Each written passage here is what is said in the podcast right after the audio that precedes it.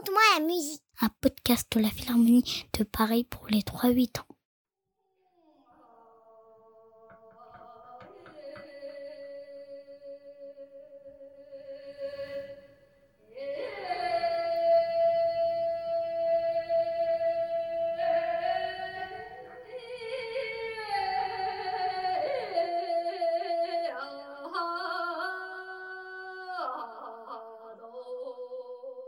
En Mongolie, dans la steppe, il y avait un village. Dans ce village, il y avait des femmes, des hommes et des enfants. Tous travaillaient. Il fallait monter et démonter les yourtes, prendre soin des yaks, des chèvres, des moutons et surtout des chevaux. Il y avait tellement de travail que l'on avait perdu l'habitude de prendre le temps.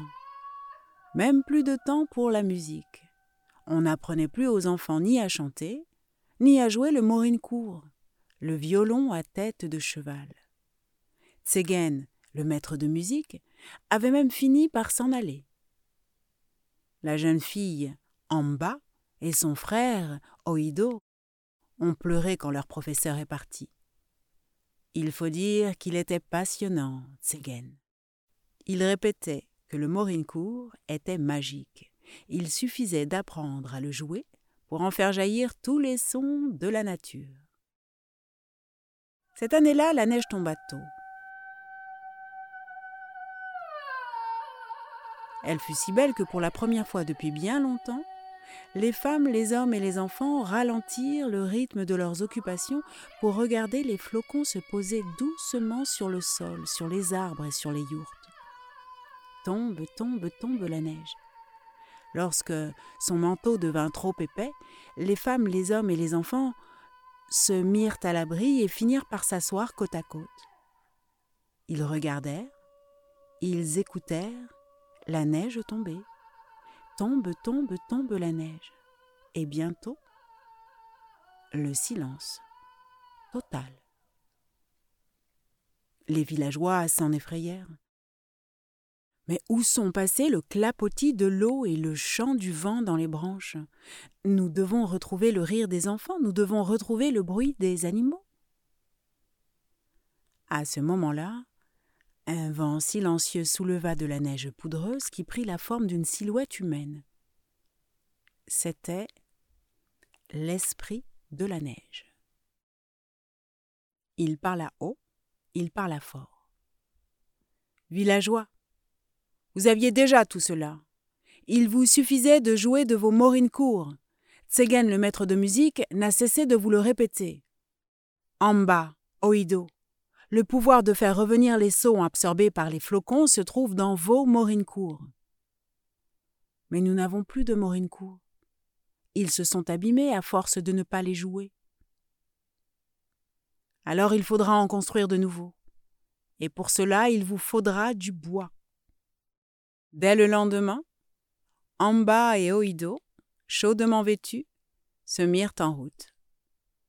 Ils allèrent jusqu'aux confins de la steppe, vers le sud, et ils finirent par entrer dans la forêt, une forêt de mélèzes. Ils y choisirent un arbre avec soin, et avant de l'emporter, ils remercièrent les esprits. Car pour les Mongols, les arbres, les animaux, les pierres et les êtres humains sont tous sacrés. De retour au village, Amba et Oido calculèrent, coupèrent, scièrent, poncèrent, et puis. et puis ils sculptèrent la tête de cheval qui finit le manche de chaque morincourt. Enfin, ils allèrent retirer du crin sur la queue d'un cheval puissant. C'était pour les cordes de l'instrument. Cent vingt crins pour Oido, quatre-vingts pour Amba, grave pour l'un, aigu pour l'autre. Le reste des crins serait pour leurs archets. Merci, cheval puissant. Vos morincourt sont prêts Jouez supplièrent les villageois. Par pitié, jouez et faites revenir la vie.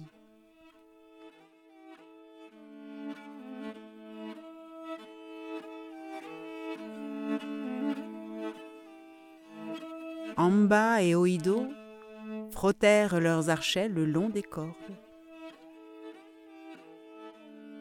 Aux premières notes, l'esprit de la neige se fit silhouette. Il tournoya devant les deux enfants. Et à ce moment-là, on entendit les chevaux, le bruit de leurs sabots. Vinrent ensuite les yaks, les chèvres, les moutons. Et puis le vent se leva, il siffla si fort que son chant vint se mêler à la mélodie d'Amba et Oido. Cela fit rire les enfants et cela contenta les adultes qui chantèrent si bien que la source, même la source retrouva son clapotis. Son clapotis si joli.